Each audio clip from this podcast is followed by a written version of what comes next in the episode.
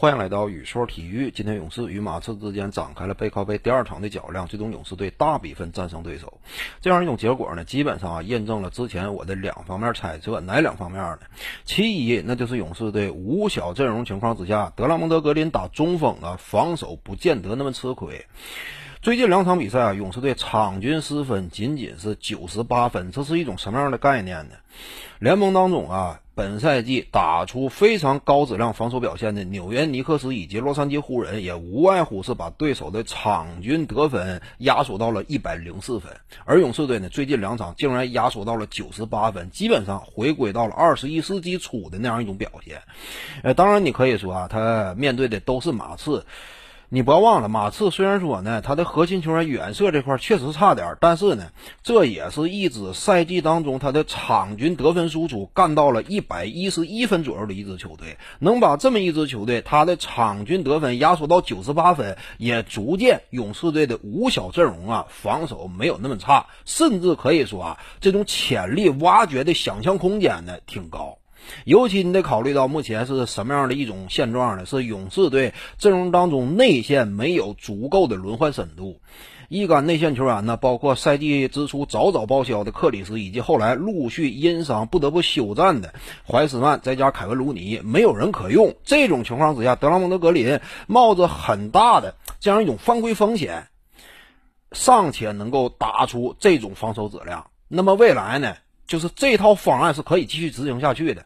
卢尼啊以及怀斯曼，他俩真说，哎，陆续回归之后，也不见得勇士队必须得打，呃，内线格林加另一个纯正中锋的这样一种架构，也可以让格林继续打首发中锋，然后呢，卢尼他打替补，或者怀斯曼打替补，哎，就这样一种框架可以继续延续，能够在保证进攻质量的同时，防守端我也不太差。那可能说这是勇士队接下来啊长期践行的一种阵容框架和思路。再有第二点呢，也印证了我之前的猜想，那就是科尔他的用人。之前我就讲过，其实一支球队的主教练呢，他在一定程度上呢，跟其他行业的一些高管也差不多，就是做决断、拍板儿。呃，几套方案，我选择其中之一。一旦说最终效果不好的话，我们作为球迷、作为观众，你也能看出来，哎，这个主教练差不多呀，他要换一套思路了。就说这种方式，事实的检验证明它不奏效，那么怎么办？我是不是得改？当然得改。你比如说之前再早那会儿，我就讲，呃，科尔呢，可能说对于维金斯的使用，哎，你应该大量的用他了，因为什么？他体格好又年轻，呃，场上呢基本上。